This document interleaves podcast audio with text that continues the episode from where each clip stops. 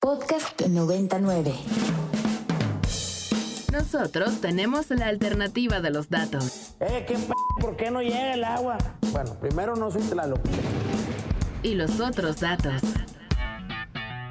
Mira, Lito, yo no mato cucarachas. Los datos que necesitas para entender nuestro país. Y lo que te quiero usted preguntar es si para la campaña actuamos con ellos. A ver. Sí. Un gobierno sin corrupción no sirve para nada. Pero esto no es estados de ánimo, pues esto no es el fútbol. Y el mundo. For LGDP, LGT, LBG, LGBTQ2+. What a stupid son of a Bienvenidos a Tengo Otros Datos de Ibero 90.9. Está horrible. Y ya está en esta cabina virtual desde París Héctor Schelo, que es maestro en Derecho Ambiental sobre este llamado programa de estimulación de lluvias del sistema Kutsamala. Héctor, gracias por conectarte a Ibero 90.9. ¿Cómo estás? ¿Qué tal? Buenas tardes. Eh, ¿Todo bien? Saludos a tu auditorio y a toda la gente que nos escucha desde Ciudad de México. Muchísimas gracias, Héctor. Si te parece, vamos a platicar un poquito de qué va este llamado eh, siembra de nubes. Es el tercer año que se implementa en México y eh, fue, me parece que el 22 de marzo que la Ciudad de México anunció que se pondría en marcha desde ayer, 28 de marzo, y hasta el 7 de mayo, esto con el fin de compensar el déficit del 23.1% del Kutsamala y eh, bueno, se está poniendo en marcha en colaboración con el Estado de México, con Michoacán, para lograr una cobertura de 439 mil hectáreas e incrementar así el 25% de eh, lluvia en la zona metropolitana. ¿Qué es la siembra de nubes o este bombardeo, Héctor?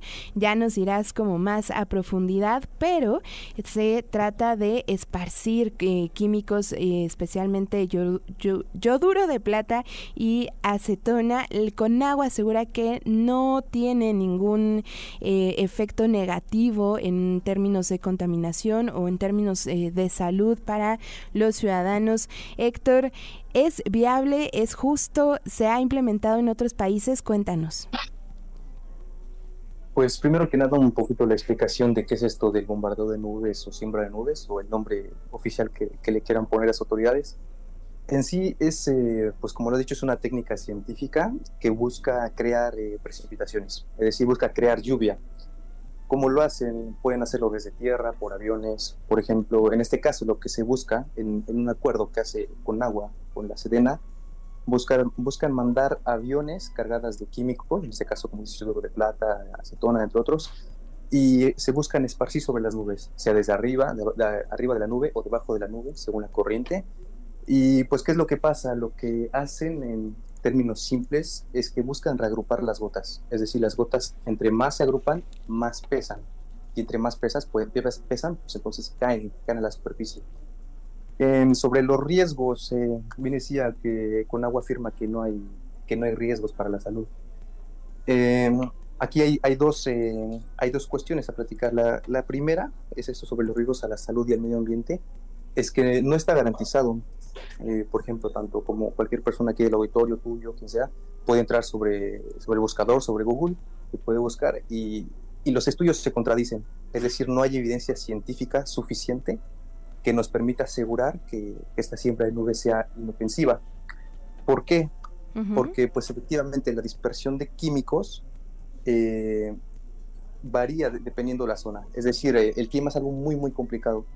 Entonces si aventamos, si arrojamos químicos a la superficie, una corriente de aire los puede llevar a la, a la, a la ciudad, a la zona, a la zona urbana, o uh -huh. pueden caer sobre los, sobre los cultivos. Uh -huh. Y ese cultivo lo pueden sobre los frutos, y son los frutos que comemos.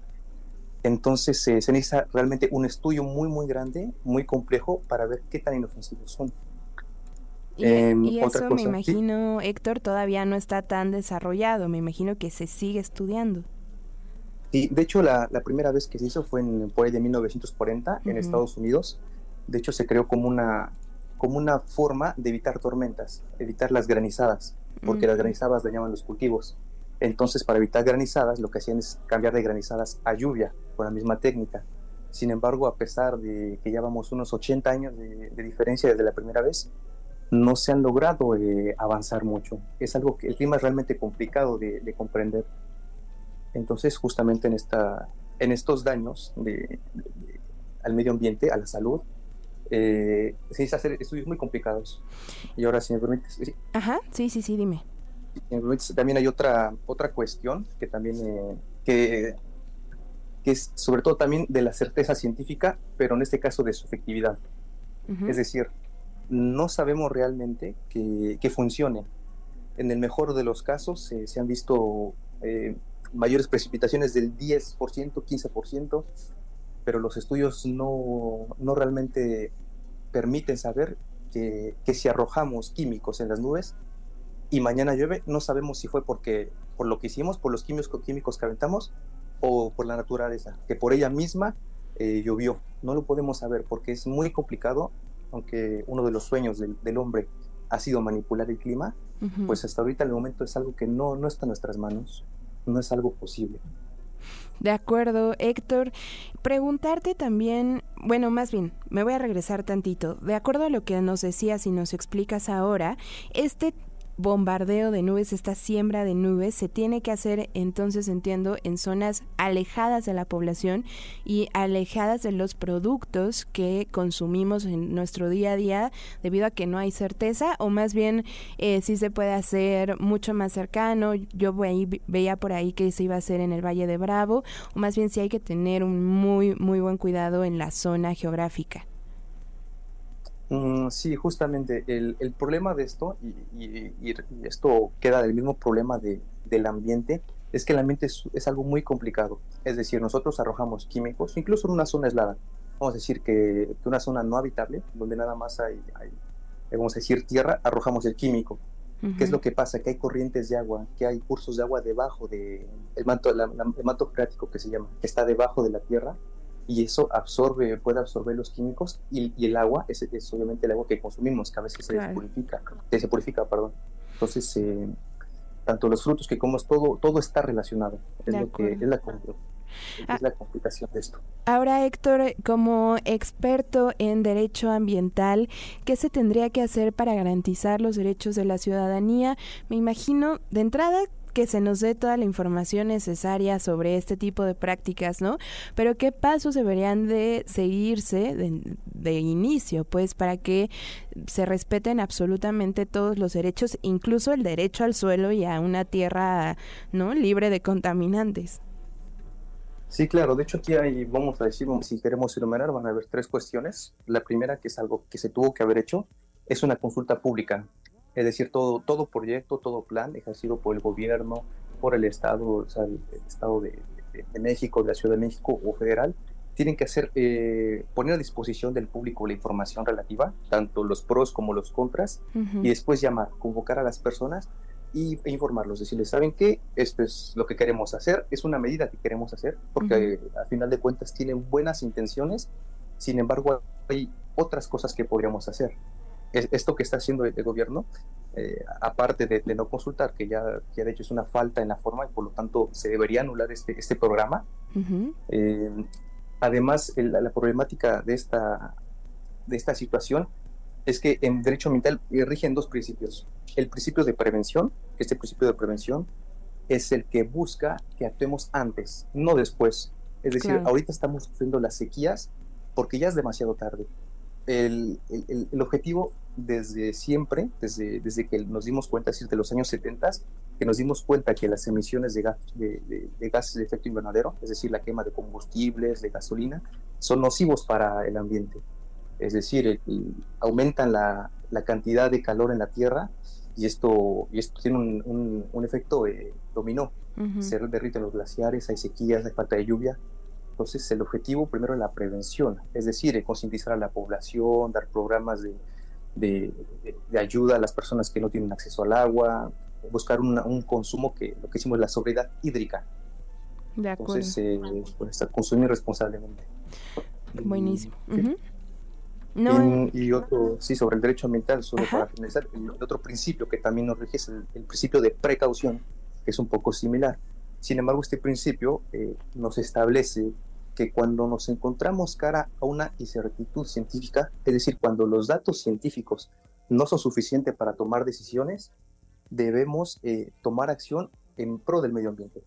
Es decir, eh, no podemos utilizar como pretexto que no existen datos científicos, que, que no estamos seguros para, para, no actuar o para actuar en este caso. De acuerdo. Entonces, la ley y los tratados internacionales nos obligan a, a, a no, a, en la falta de conocimientos científicos, no actuar si hay un riesgo grande. En este caso, pues simplemente estamos aplicando una técnica de la cual no conocemos su eficacia y aún así estamos poniendo en riesgo la salud de la población o la salud de, incluso la, el equilibrio de los ecosistemas, simplemente por algo que no sabemos si va a funcionar. Totalmente, no se sabe si está lloviendo por el bombardeo o nada más de forma natural. Héctor, de verdad que te agradezco mucho que te hayas tomado el tiempo y desde París para explicarnos un poquito más de qué va este bombardeo de nubes que estamos viviendo todos los capitalinos y ojalá que te podamos tener de vuelta en Ibero 90.9. Claro que sí, muchas gracias por la invitación, buena tarde a todos y pues un saludo desde aquí, desde París, Francia. Muchísimas gracias, Héctor. Héctor Shelo es maestro en Derecho Ambiental. Lo pueden encontrar en arroba Shelo García con X Shelo. La alternativa de los datos. Eh, ¿qué p ¿Por qué no llega el agua? Bueno, primero no soy Tlaloc. Y los otros datos. Mira, yo no mato cucarachas. Los datos que necesitas para entender nuestro país. Y lo que te quiero usted preguntar es si para la campaña mm. actuamos con ellos. A ver. Sí. Un gobierno sin corrupción no sirve para nada. Pero esto no es estados de ánimo. Pues esto no es el fútbol.